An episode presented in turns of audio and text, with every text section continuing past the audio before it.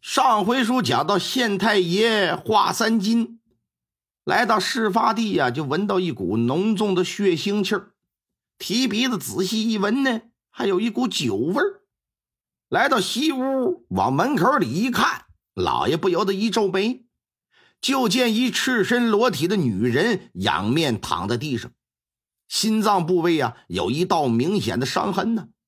尸体四周有散落的衣物，还有不少的血迹，但那些血迹都已经凝固了。此人不是别人呢，正是丁小雅。华三金赶紧让仵作验尸，自己呀到另外两间房子里去转了转。中间是堂屋，东屋呢是个工作间里边有纺车，还有不少的棉花。可是这些东西没有被翻动过的痕迹，这就意味着凶手应该不是为了钱财杀人。再看看门窗吧，发现房门有被撬过的痕迹。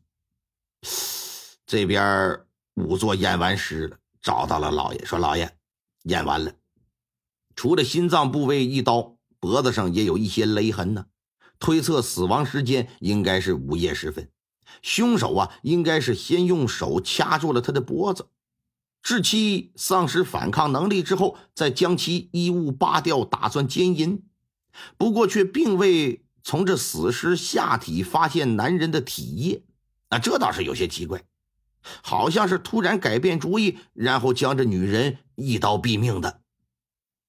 华三金听完就看看地保张老三，说：“这这家主人岳龙岗在哪儿啊？呃，在外边厢房呢。”领着老爷就来了，说：“岳龙岗，他自从瘫痪之后，双腿就动不了了。”长时间待在一个地方啊，容易生褥疮。这丁小雅呢，平时忙着纺棉花，没时间照顾他。屋里的土炕又容易潮湿，这就给他弄厢房来了。单独弄了一个举架挺高的木板子，上带了很多窟窿的大木床，说这样啊，通风效果好。平时他就跟这里待着。拉开厢房的门，老爷就看到坐在床上的岳龙岗。一进屋啊，没闻到什么奇怪的味儿，特别是正房里那股血腥气夹杂着酒味的味道，闻不着。厢房里完全没有，由此可以断定，杀害丁小雅的凶手不是岳龙岗。他想杀他也杀不了，他动弹不了啊。张老三赶紧上前说：“岳龙岗，知县大人来了，还不赶紧打招呼？”岳龙岗呆呆的看着窗外，像是没听着似的，一点反应也没有。哎，岳龙岗跟你说话呢，你没听着啊？还是没反应，嘴角往下直淌哈喇子。他平时就是这样吗？老爷不是啊，除了走不了路，其他一切正常。今早小人到县衙报案之前，到他家也来查看过一番情况。嗯，来的时候我就发现他变成这样。我估摸着他应该是看到昨晚杀人的事情，被吓傻了。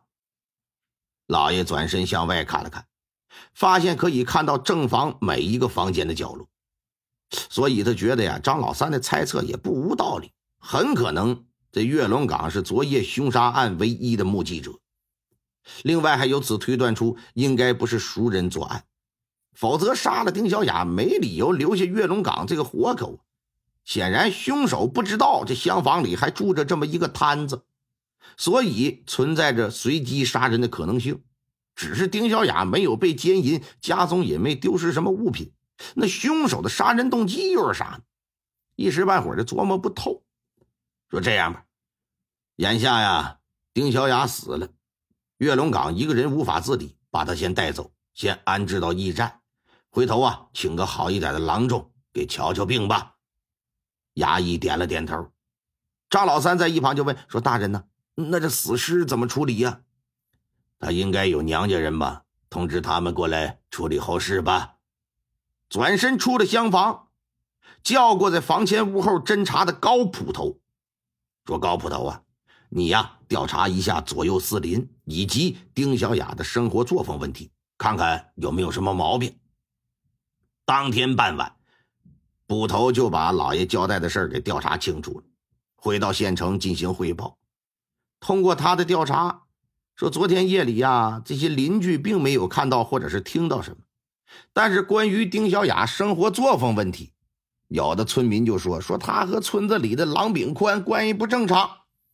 大致的意思是啥呢？月龙岗瘫痪之后，无论是夫妻生活还是家庭生活，这月龙岗都承担不起责任来了，反倒是家里的女人要扛下所有的重担，这让丁小雅呀就感觉到心灵上空虚，肉体上寂寞，那精神上呢又有很大的压力。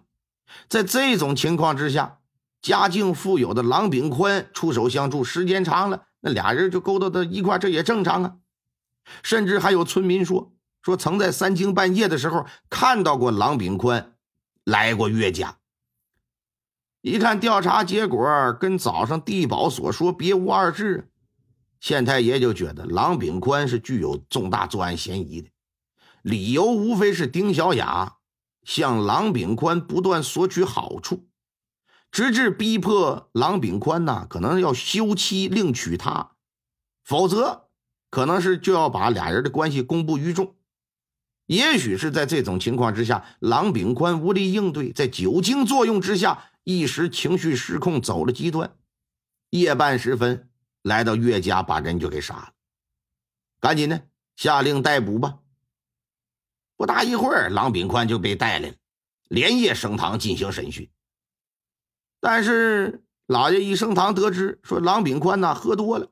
眼下头脑不是挺清醒的，审不了怎么办呢？先关大牢吧。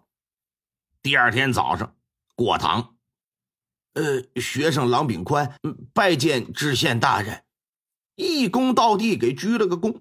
老爷是啪的一拍惊堂木，知道本大人叫你来所谓何事吗？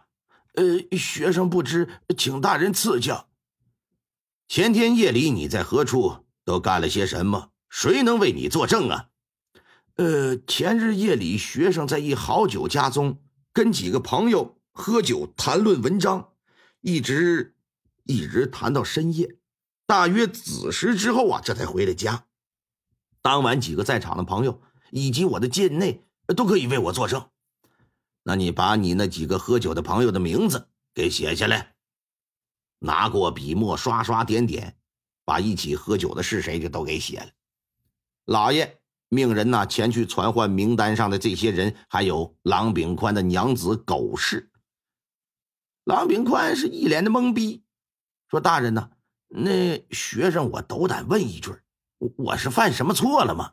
哼，你可知晓岳龙岗的娘子丁小雅死在了家中啊？啊啊啊！有所耳闻。根据本官的调查。你目前具有重大作案嫌疑啊啊！大人，学生一向奉公守法，与那丁小雅又无怨无仇，我怎么可能会杀他呀？住嘴！你是否有罪？本官自会根据证据来详实判断，到时会给你说话的机会，用不着你现在整理狡辩。捕头这边就已经带着衙役上西河村去了。把当天喝酒的那些人就都给带来了。大堂之上，郎炳宽的几个朋友跟他的口供一致，皆说当天夜里，一众人等都在一起呀喝酒吃饭，而且他们经常在一起聚。至于当天晚上散场之后，这都是各回各家，各找各妈了。那么说，郎炳宽他是否回了家？这些人呢，可就是不得而知啊。